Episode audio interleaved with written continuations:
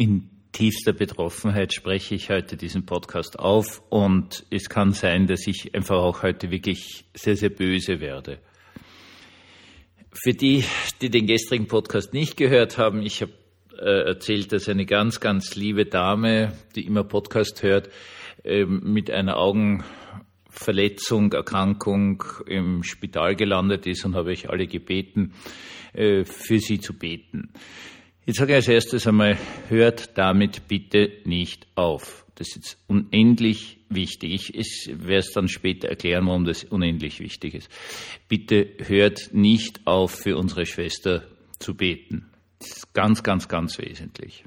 Ich habe vorhin eine E-Mail bekommen mit einer angehängten Audiodatei und, und da hat diese liebe, liebe Dame äh, geschildert, was jetzt seit Silvester passiert ist und deswegen heißt dieser Podcast einfach auch für die Spital ist alles in Ordnung.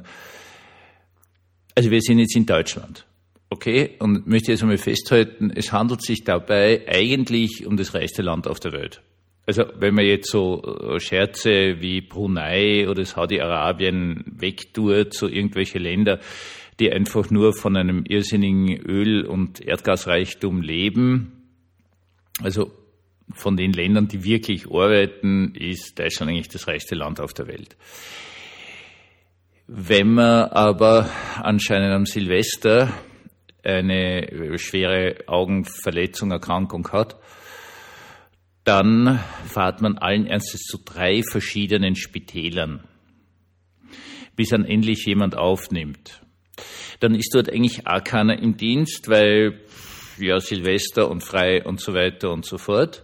Dann wird zwar sicherlich das Richtige gemacht, es wird netzhaut gelesert, aber es gibt keine Information drüber, nichts und so weiter und so fort. Schnell, schnell wird das gemacht. Ist eh super, dass es gemacht wird. Ja, es gibt viele Länder auf der Welt, die wissen nicht einmal, dass man netzhaut lesen kann oder sie haben keinen Leser, sie haben keine Ärzte und gar nichts. Äh, eh schon super. Nur wo es dann nicht mehr super ist, ist die Tatsache, wenn jemand komplett seh eingeschränkt, nach zwei Tagen aus dem Spital rausgeschmissen wird, mit der Aussage, für uns ist alles in Ordnung. Ist das super? Ist das der absolute Irrsinn? Ist das noch fassbar? Für uns ist alles in Ordnung, gehen Sie haben, Sie kriegen jetzt eine Woche äh, Krankenstand und dann gehen Sie wieder arbeiten, was natürlich völlig unmöglich ist. Also geht nicht, wird auch nicht innerhalb einer Woche wieder gut sein. Dann äh, kommt die Person nach Hause, um zu bemerken, dass bis zum 9. ist es wohl eh alle Ärzte geschlossen haben und die, die offen haben, nehmen niemand neuen mehr. Äh, was ist da an Ängsten drinnen?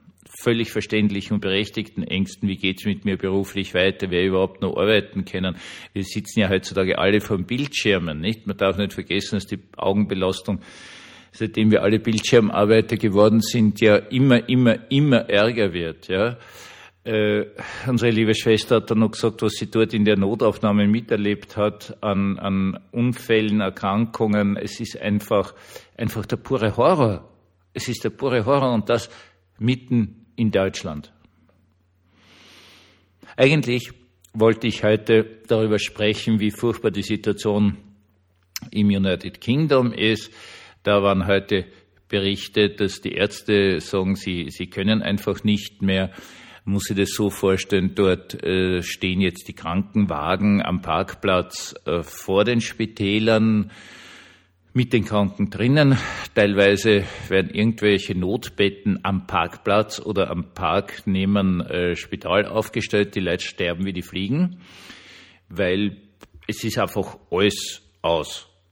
In Österreich haben wir jetzt äh, Riesendiskussion darum, dass ganz viele wesentliche Medikamente fehlen, weil, äh, um, um den Präsidenten der Ärztekammer zu zitieren, wir aus zweieinhalb Jahren Pandemie einfach haargenau nichts aber wirklich nichts gelernt haben. Es gibt Antibiotika, die werden die Grundbestandteile nur noch an zwei Stellen auf der Welt überhaupt produziert. Und da wird genau ausgerechnet, wie viel von diesen Antibiotika werden wir brauchen. Ist eine Firma, ist klar. Und dann produzieren wir das schon, aber halt ein bisschen weniger. Und wenn das jetzt so ein Winter ist wie dieser, wo eine ganz, ganz, ganz große Infektionswelle ist, wo alle eigentlich krank sind, ja, dann gibt's halt einfach keine. Der Vorschlag dazu seitens der ÖVP war heute schlicht und ergreifend doch einfach die Medikamentenpreise zu erhöhen, weil wir sind ja ein reiches Land, wir können uns das ja leisten. Und am besten schaffen wir den regulierten Markt dann gleich ab. Dann ist es super, weil dann haben wir mit Sicherheit genug Antibiotika aus dem einfachen Grund, wenn die dann, was weiß ich, 300 Euro das Backel kosten, dann werden wir natürlich an allererster Stelle beliefert. Das ist ja immer eine schöne Idee. Kehren wir zu unserer Schwester zurück was soll dieser Irrsinn? Also ich habe äh, schon oft und oft gerade mit Krankenschwestern, Krankenpflegern geredet, die gesagt haben zu einem bestimmten Zeitpunkt, wir haben heutzutage gleich viele Leute mit Klemmbrett im Spital, die aufschreiben, uns dauernd begleiten, wie viel wir arbeiten und was wir alles tun, wie wir Krankenschwestern und Krankenpfleger haben. Super oder? Die gibt's nicht mehr, die Herren mit dem Klemmbrett, aus dem einfachen Grund, weil ja alles computerisiert ist. Und das bedeutet schlicht und ergreifend, äh, ja, äh, man kann das eh dauernd lesen, wie viel jeder Arzt im Spital bringt, wie viel jede Pflegekraft dem Spital bringt. Wir machen das alles ganz cool. Wir rechnen es uns aus, wir gehen hin und wir sagen, so machen wir das, weil das, das zahlt sich dann aus und dann geht man dorthin und dann sparen wir dort und dann sparen wir dort. Und dann kommt so etwas heraus, dass das meines Erachtens reichste Land auf der Welt, nämlich Deutschland, jemand mit einer ganz gefährlichen Geschichte mit der Netzhaut drei Spitäler anfahren muss. Also nebenbei bemerkt, ja, eh von der Tochter, herzlichen Dank an die Tochter, dass die das gemacht hat und dann nach zwei Tagen aus dem Spital hinausgeschmissen wird mit dem Satz, für uns ist alles in Ordnung. So, jetzt habe ich gesagt, hört nicht auf zu beten, betet weiter für unsere Schwester. Und das hat einen ganz einfachen Grund, weil das Beten öffnet uns für die Wahrnehmung der Welt. Normalerweise verdrängen wir die Scheiße in dieser Welt. Das ist auch durchaus verständlich, es macht Angst und so weiter und so fort. Betet weiter. Wenn ihr jetzt sagen würde, habe heute zum ersten Mal erfahren, äh, wo in Deutschland äh, unsere Schwester überhaupt ist. Und so hören Sie zu, ist da irgendwer in der äh, Umgebung? Mit Sicherheit, das ist eine Gegend, wo irrsinnig viele Deutsche wohnen, ein ganz großer Teil der Bevölkerung. Also irgendwer von den Zuhörern ist mit Sicherheit dort in der Nähe und, und sagt dann, Sie zu, können Sie dort bitte hinfahren und was weiß ich, die Einkäufe erledigen, können Sie dieses oder jenes machen, ähm, wäre kein Problem, oder? Also jeder, der hier zuhört, wird sagen, ja, ja, mache äh, Wenn ich sagen würde, hört zu, jeder von euch, der heute, nur, nur heute zuhört, gibt mir einen Euro und wir geben das unserer Schwester, damit sie also ihre ärgsten Existenzängste hinter uns, hinter sich bringt, was sie sicherlich nicht will. Aber was wäre denn dann? Wäre das für euch ein Problem? Für euch, die wir für jemanden betet, wäre das ein Problem, ein Euro. Und es wäre also nur von denen, die heute zuhören, mit Sicherheit das, äh, ein gutes Auskommen für einen Monat gesichert. Es wäre kein Problem. Es wäre absolut kein Problem. Mit euch, die ihr hier zuhört, das ist Gemeinde, das sind ordentliche Menschen, so wie ihr schreibt, ihr wäret jederzeit dazu bereit, solche Selbstverständlichkeiten zu machen.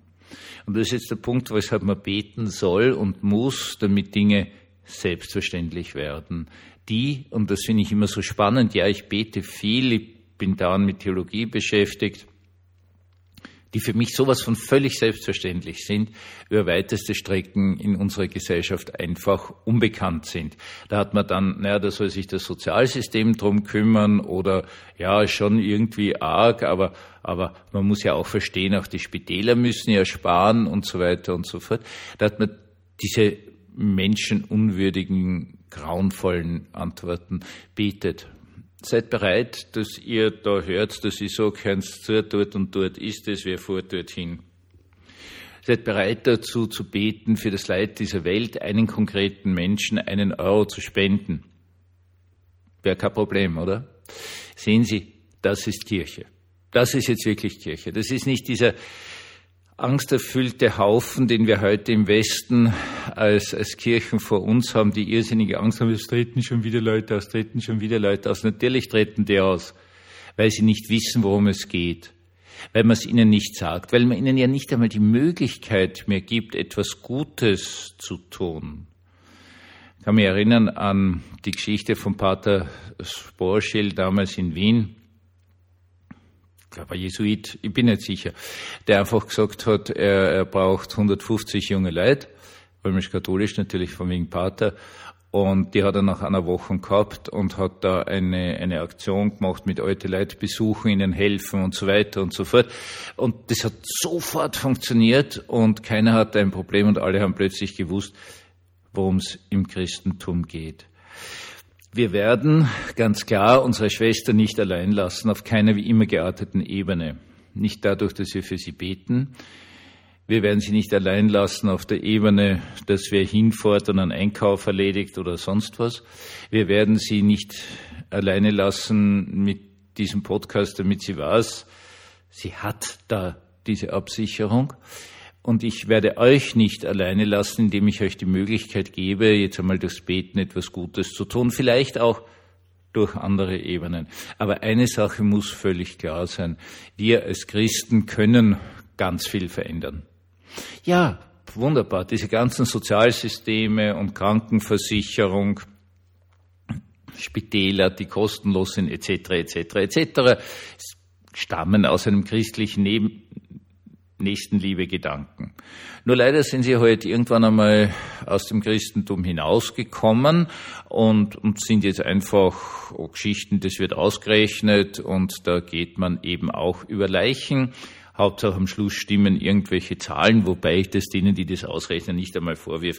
Die sind ja niemals in einem Spital. Die sind ja keine Menschen, die von dem wirklich gefährdet sind und selbst wenn, dann äh, sind die sicherlich vermögend genug, dass für die sicher der Herr Primarius daherkommt, also für den Herrn oder Frau Gesundheitsminister bricht er auch seinen Skiurlaub in Sölden ab und ist sofort wieder da.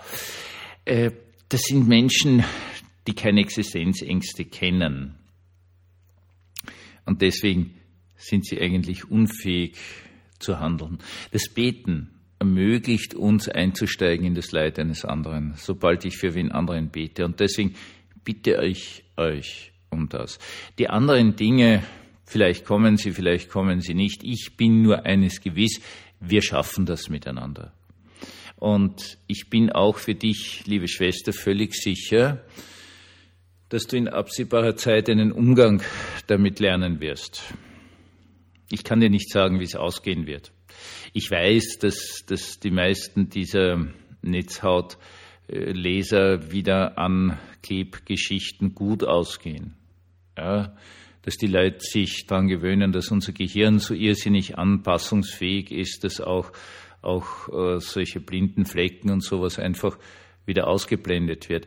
Äh, da gibt's ganz, ganz, ganz, ganz viele Dinge, wirklich ganz viele Dinge, die wahrscheinlich gut passieren werden. Und das Entscheidende ist völlig klar, du hast hier Menschen als Rückhalt. Das sind gute Menschen da, für die das alles kein Problem ist. Dessen bin ich mir völlig, völlig, völlig sicher. Und ja, dass du jetzt natürlich extreme Ängste durchlebst, ist klar. Wir sind wirklich für dich da. Und ich wünsche dir, dass sich Gott über dich erbarmt und deine Augen heilt ich wünsche uns allen, dass wir immer Menschen haben, die wirklich für uns da sind. Einen gesegneten Abend uns allen.